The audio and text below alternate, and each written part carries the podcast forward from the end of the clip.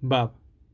Señor, concédeme tu amor inagotable, la salvación que me prometiste.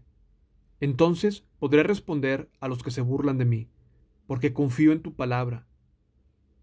No arrebates de mí tu palabra de verdad, pues tus ordenanzas son mi única esperanza. Seguiré obedeciendo tus enseñanzas por siempre y para siempre. Caminaré en libertad, porque me he dedicado a tus mandamientos.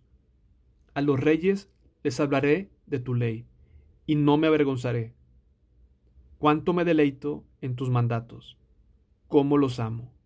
Honro y amo tus mandatos, en tus decretos medito.